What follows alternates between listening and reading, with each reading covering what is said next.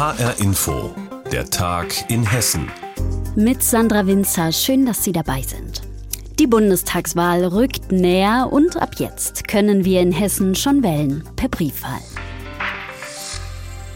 Die können alle Wahlberechtigten auf verschiedenen Wegen beantragen, in vielen Kommunen zum Beispiel online. Aber auch per Fax oder per Post geht das natürlich, nur per Telefon geht's nicht. Ja, unter anderem auch wegen Corona wird aber damit gerechnet, dass viele Hessinnen und Hessen in diesem Jahr auf die Briefwahl zurückgreifen. In Neu-Isenburg zum Beispiel. Da will man auf alles vorbereitet sein, wie unser landespolitischer Korrespondent Andreas Meyer-Feist beobachtet hat. Im Rathaus ist alles vorbereitet mit viel Platz im Plenarsaal. Wer persönlich kommt, kann hier seine Unterlagen abholen oder gleich sein Kreuzchen machen. In Neu-Isenburg gleich mehrere Kreuzchen für verschiedene Wahlen, wenn man will. Also, wir haben diesmal eine Bürgermeisterwahl, eine Landratswahl und eine Bundestagswahl. Für die Bürgermeisterwahl erwarten wir eine Stichwahl. Möchten Sie dafür auch gleich Briefwahl beantragen? Ja. Alles klar.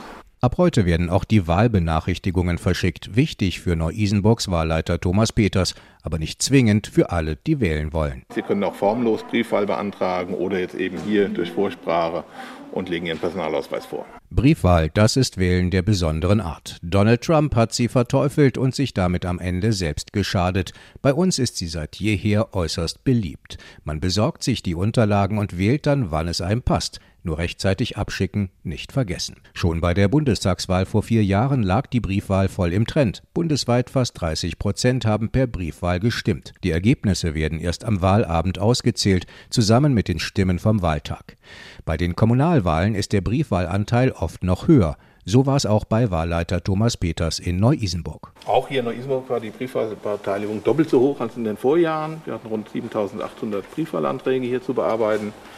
Und das entsprach dann auch bei dem Rücklauf rund 60 Prozent der Wählerinnen und Wähler, die ihre Stimmen per Briefwahl abgegeben haben. So hoch dürfte der Anteil bei der Bundestagswahl nicht sein, deutlich höher als beim letzten Mal aber schon. Damit rechnen die Wahlforscher. Die Gretchenfrage, beeinflusst das alles auch das Ergebnis? Die Parteistrategen sagen nein, wir machen Wahlkampf wie immer. Trotzdem gibt es Vermutungen in der Wissenschaft. Parteien, die die Briefwahl verteufeln, könnten am Ende schlechter abschneiden, weil ihre Anhänger dann am Ende gar nicht wählen. Ob amerikanische Erfahrungen aber auch auf deutsche Verhältnisse so einfach zu übertragen sind, gilt als fraglich. Die Organisation der Wahl sei hierzulande auch weniger politisiert als in den Vereinigten Staaten. Für Wahlleiter Thomas Peters ist etwas anderes entscheidend, nicht zu warten bis auf den letzten Drücker, denn Postlaufzeiten können unkalkulierbar sein. So war es jedenfalls bei der letzten Kommunalwahl. Wir hatten sehr große Verzögerungen in den Postlaufzeiten, teilweise von über einer Woche innerhalb eines Haushaltes, obwohl die Unterlagen am gleichen Tag das Haus verlassen haben. Insofern ist es ganz wichtig, wenn Unterlagen beantragt wurden und nicht zugehen, dann spätestens mal nach drei, vier Tagen hier auch anzurufen und nachzufragen, sodass sichergestellt ist, dass die Unterlagen so rechtzeitig eingehen, dass sie auch zurücksenden können. Damit sie dann auch pünktlich da sind, wenn am Wahlabend ausgezählt wird. Briefwahl für die Bundestagswahl. Ab sofort kann man die Unterlagen beantragen in Hessen. Wie sich die Kommunen darauf vorbereiten, das hat Andreas Meyer-Feist zusammengefasst. Nach der Machtübernahme der Taliban versinkt Afghanistan im Chaos. Viele Menschen versuchen zu fliehen. Die Bundeswehr holt aktuell mit mehreren Maschinen Menschen aus Deutschland und Mitarbeiter von Hilfsorganisationen und deren Familien aus dem Land. Laut Angela Merkel geht es um etwa 10.000 Menschen. Am härtesten trifft die Lage viele Afghaninnen und Afghanen selbst. Sie befürchten, dass mit den Taliban der Terror ins Land zurückkommt. Und natürlich machen sich auch Angehörige in Hessen Sorgen. Marie-Kathrin Fromm hat mit ihnen gesprochen. Abasin Ali Kil ist in Sicherheit. Er lebt in Deutschland, spielt Fußball beim SC Hessen Dreieich und bisher auch bei der afghanischen Nationalmannschaft. Dass das dort in den nächsten Jahren noch einmal möglich sein wird, ist gerade schwer vorstellbar. Seine Verwandten in Afghanistan leben seit der Machtübernahme der Taliban in ständiger Furcht. Sie wissen nicht, wie es in ihrem Land weitergehen wird, erzählt Ali Kil. Also die bleiben alle zu Hause, die gehen gar nicht mehr auf die Straße, weil sie, ja, sie haben einfach Angst, dass sie geschnappt werden oder irgendwie festgehalten werden aus äh, nichtigen Gründen. Also meine Verwandte, für die, für die kann ich jetzt sprechen, die haben sich alle zu Hause verbarrikadiert bis jetzt. Genauso geht es gerade den Angehörigen von Hares Habib. Auch er hat früher für die afghanische Fußballnationalmannschaft gespielt. Heute lebt er mit seiner Frau und seiner kleinen Tochter im Rhein-Main-Gebiet in Karben. Denen geht's überhaupt nicht gut. Sie haben Angst. Sie wissen nicht, was gerade passiert. Sie trauen sich nicht aus dem Haus raus. Es ist Angst pur da. Man kann sich als Außenstehender hier sehr, sehr schwer vorstellen, was bei denen jetzt los ist und auch emotional. Habib ist in Afghanistan geboren. Als er drei ist, flüchtet seine Familie aus dem Land. Zuerst leben sie in Kassel. Er befürchtet, dass alle Errungenschaften und Freiheiten, die sich die Afghanen in den letzten 20 Jahren aufgebaut haben, jetzt wieder zunichte gemacht werden. Braucht man sich nichts vorzumachen. Das Land wird wieder in, in die Steinzeit versetzt. Vielleicht hat die Taliban diesmal ein bisschen mehr Grips und äh, bombardiert nicht die ganze Stadt kaputt, sondern lässt ein paar Komplexe noch übrig. Aber ansonsten heißt das wieder wirklich Zurückversetzung in einen islamistischen Staat wie vor über 1000 Jahren. Ja, keine schulische Ausbildung, nur Koranschulen Schulen etc. Seine Wortwahl ist deutlich, er bezeichnet die Taliban als Mörder und Terroristen.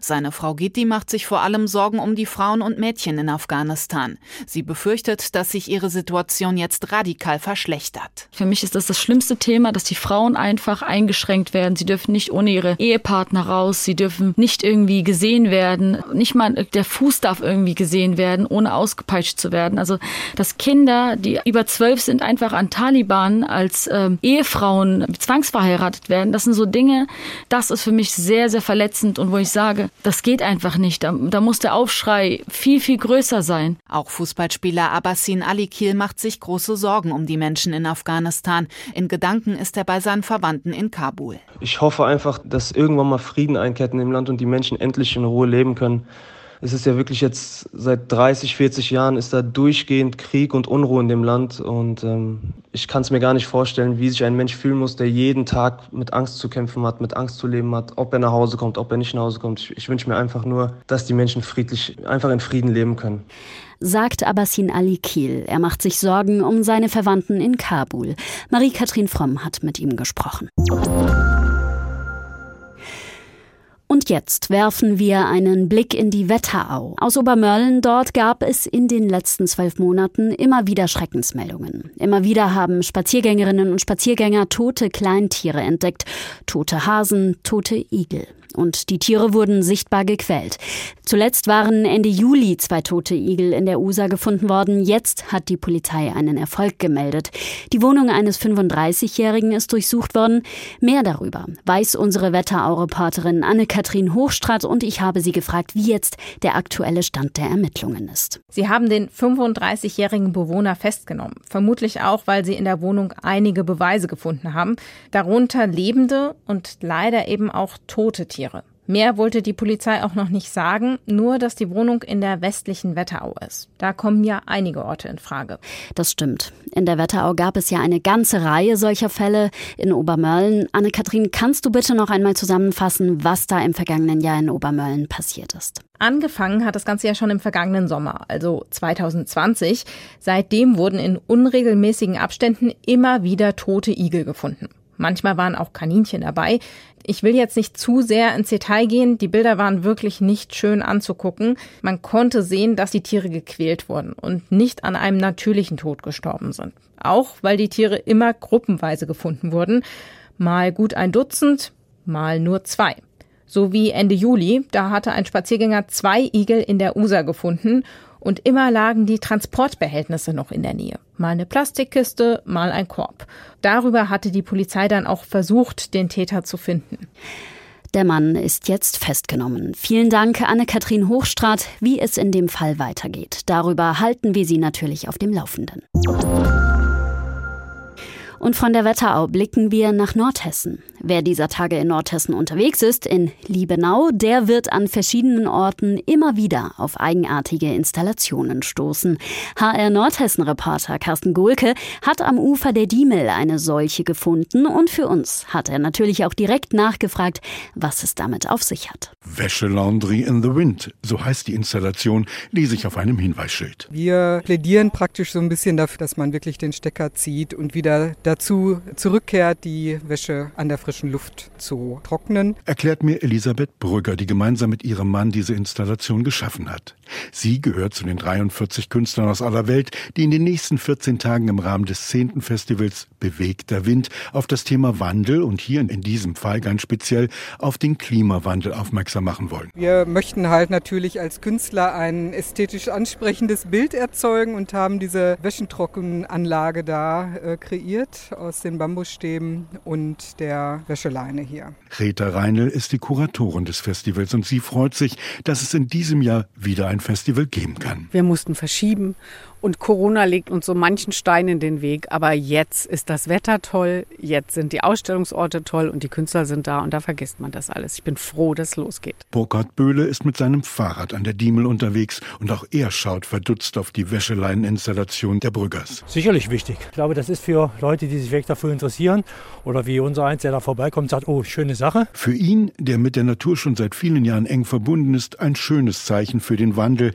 der in den Köpfen stattfinden muss, wenn man wirklich etwas für Natur und Umwelt erreichen will. Aber, so lacht er, der Idee der Künstlerin in diesem Fall ist er schon lang voraus. Ja, und wir haben seit 30 Jahren keinen Trockner. Und neben die Wäscheleine im Garten oder dann im Keller mit offenem Fenster. Zum Glück aber, so Rete Reine, gibt es ja auch noch verschiedene andere sehenswerte Projekte. Und auch dort lohnt es sich durchaus mit den Künstlern ins Gespräch zu kommen. Einmal die brasilianischen Wolken, die am Kramwerk zu sehen sind. Das sind riesen textile Gebilde, die sich mit der Atmosphäre bewegen. Dann gibt gibt es ein ganz verletzliches blaues Band durch den Wald, mit dem Kieser Sauer versucht, auf die Verletzlichkeit der Atmosphäre hinzuweisen. Es gibt Rasenmäherzeichnungen, es gibt chinesische Objekte, es gibt ähm, Kreuzfahrtschiffe, die zum Nachdenken anregen oder das Symbol von Kreuzfahrtschiffen. Wir haben natürlich auch Maskeninstallationen, da kommt man in diesem Jahr, glaube ich, nicht drum herum. Überhaupt ist dieses zehnte Festival Bewegter Wind ganz und gar auf Interaktion ausgelegt, schwärmt Elisabeth Brügger. Also an den Sonntagen, da gibt es unseren Wäscheservice. Wir nehmen die Wäsche in Empfang, hängen die auf und äh, geschickt wäre es, wenn die Leute ihre Wäsche zu Beginn ihres Festivalbesuchs bringen und äh, während man sich dann hier umsieht und sich das ganze Festival anschaut, trocknet die Wäsche wie von selbst und wir nehmen die dann auch wieder ab, stecken sie ins Wäschekörbchen und an den anderen Festivaltagen ist Self-Serve, also